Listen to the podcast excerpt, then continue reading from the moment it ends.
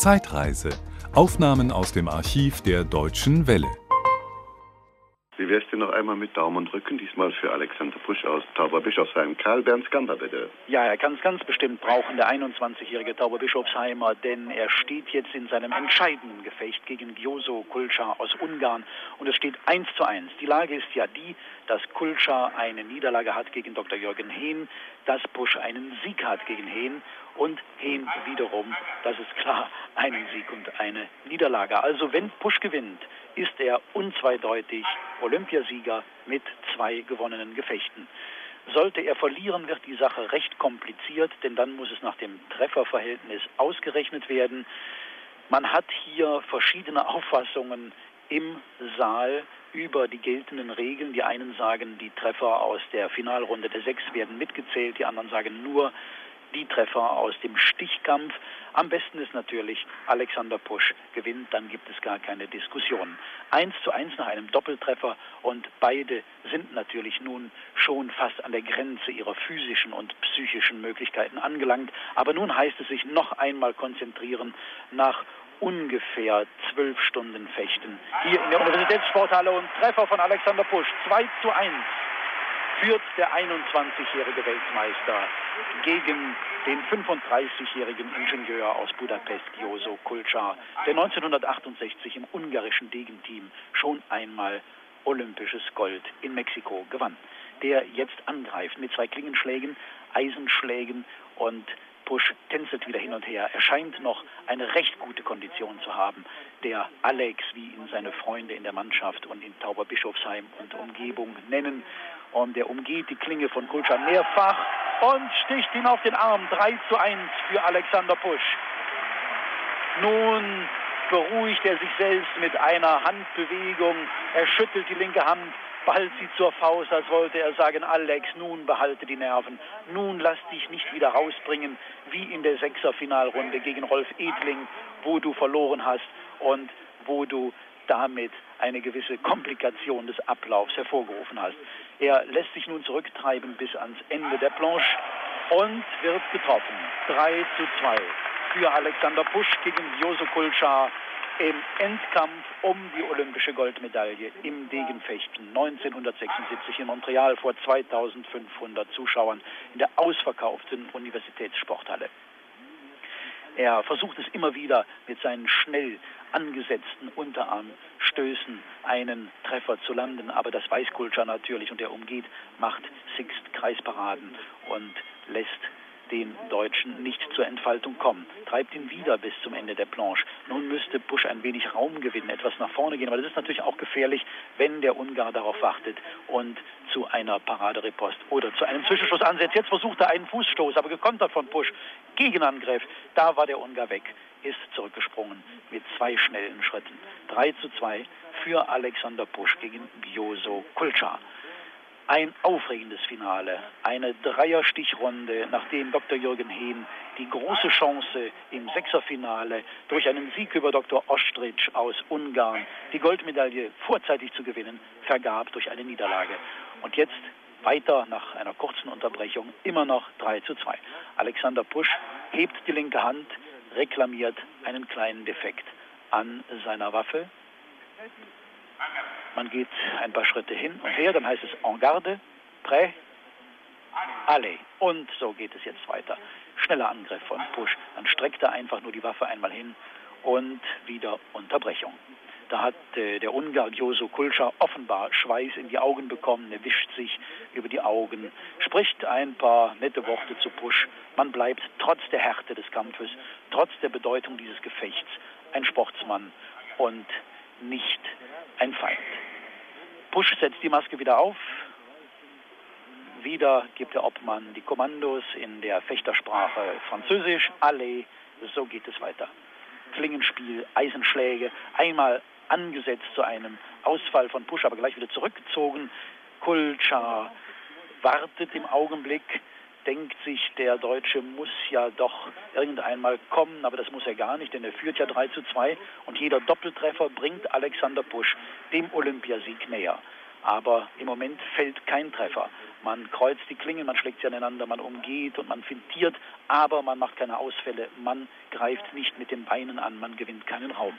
So geht es hin und her. Das ist keineswegs nur ein Geplänkel, sondern das sind sehr genau durchdachte Aktionen, sehr schnell durchgeführt, aber eben ohne das volle Risiko einzugehen, ohne sich eine Blöße geben zu wollen, in die der Gegner hineinstoßen kann. Und so wird blockiert und hin und her gefochten und dann landet der Ungar den Ausgleichstreffer zum 3 zu 3. Pusch hatte sich herumgedreht, hatte sozusagen nach hinten noch gestoßen, in Richtung seines Rückens weggestoßen, den Degen, aber schneller war der Ungar da gewesen und Gyoso Kulchar gleicht aus zum 3 zu 3.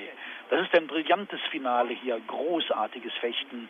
Und ich glaube, selbst diejenigen Zuschauer, die nicht selber einmal ein Florett, einen Degen oder einen Säbel in die Hand genommen haben, die haben viel von diesem Finale in der Königin der Fechtwaffen im Degen. Es gibt wieder eine kleine Pause zum Abwischen, zum Abtrocknen. Das gönnt man den Fechtern und das hebt ja letztlich auch nur noch das Niveau dieses Finalkampfes. 3 zu 3 zwischen Alexander Pusch und Kyoso Kulchar. Noch zwei Treffer. Wer wird sie setzen? Jetzt geht es weiter. Kulchar biegt noch an seiner Maske ein bisschen herum, damit sie ganz fest am Kopf sitzt, nicht etwa wackelt oder herunterfällt. Und jetzt heißt es wieder Allee und Push unterbricht wieder.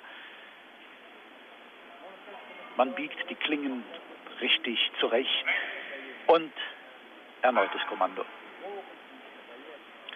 Busch tänzelt wieder hin und her, leichtfüßig ist er immer noch, der 21-Jährige. Und ein Fußtrefferversuch, aber weggezogen. Der Fuß vom Ungarn, der jetzt etwas auf dem Rückzug ist.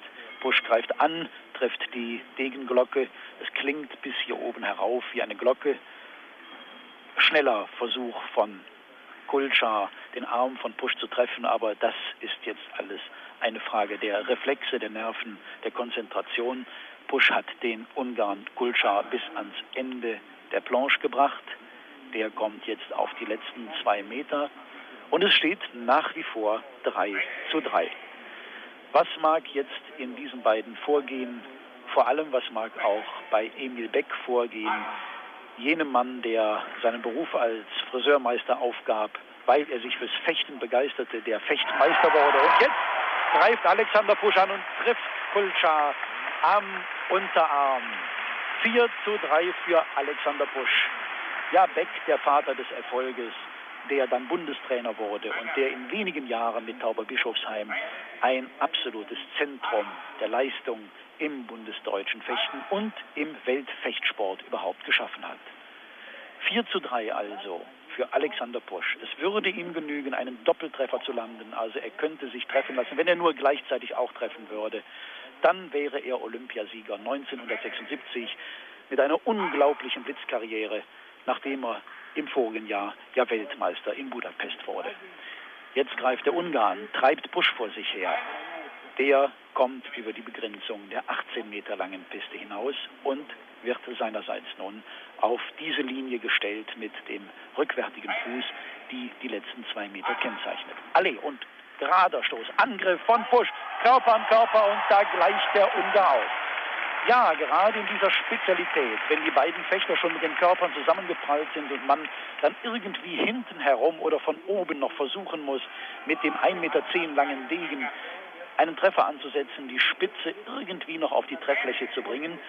In dieser Spezialität war der Ungar jetzt bei den letzten zwei Malen besser, aber ich sehe, der Treffer wird offenbar annulliert. Jawohl, er wurde annulliert, dann waren die beiden schon aneinander vorbei gewesen und der Obmann hatte schon Halt gerufen. Zunächst einmal wurde der Treffer angezeigt und registriert, aber jetzt ist diese weiße Lampe wieder erloschen. Es steht nach wie vor 4 zu 3 für Alexander Pusch, der schnell angreift. Ausfall von Kulchar. Zurückgegangen und noch einmal Pusch. Pusch kommt und trifft und ist Olympiasieger. 5 zu 3 schlägt der Gyoso Kulchar, wird Olympiasieger im Degenfechten. Der junge Mann, der mit 18 Jahren schon deutscher Meister wurde, der 1974 noch als Junior die Vize-Weltmeisterschaft holte, 1975 bereits Weltmeister der Senioren, der jüngste, den es je im Degen gegeben hat. Und 1976 Olympiasieger im Degenfechten nach Stichkämpfen gegen seinen Clubkameraden Dr. Jürgen Hehn und Gyoso Kulchar beide gewonnen. Und jetzt gibt es noch nach dem Jubel, nach den Umarmungen einige Zweifel, aber dann umarmt Emil Beck seinen Wunderschüler, seinen Musterschüler. Und da kommen sie alle, Dieter Fänger, der Sportwart, einige Offizielle und werfen Alexander Pusch in die Luft. Goldmedaille für Deutschland im Degenfechten. In einer Waffe, in der jahrelang ein absolutes Nichts in der Bundesrepublik bestand, bis dann Emil Beck seine Zentren aufbaute, sein Internat in Tauberbischofsheim, bis er Alexander Pusch zum Weltmeister machte und zum Olympiasieger, bis er die deutsche Degenmannschaft zur Weltmeisterschaft führte. Und vielleicht, wir wollen zwar nicht unbescheiden sein, gelingt am nächsten Donnerstag der deutschen Degenmannschaft ein ähnlicher Erfolg. Nun wollen wir natürlich noch wissen, was Dr. Jürgen Hehn erreicht hat. Er hat die silberne Medaille gewonnen. Wenn ich mich nicht irre, natürlich, er hat die silberne gewonnen, denn Kulscha hat ja zwei Niederlagen, also Gold und Silber für Alexander Pusch und Dr. Jürgen Hehn aus Dauerbischofsheim, Bronze für Gyoso Kulscha aus Ungarn. Ein großartiger Triumph und der 21-Jährige aus Dauerbischofsheim und der 31-Jährige haben sich die beiden ersten Plätze redlich verdient. Der junge Mann wird Olympiasieger, der gereifte Fechter gewinnt die Silbermedaille. Damit zurück ins Studio. Das war ein Podcast aus dem Archiv der Deutschen Welle. Schön, dass Ihnen das Angebot gefallen hat. Empfehlen Sie uns doch bitte weiter. Deutsche Welle. Mehr unter dw.com.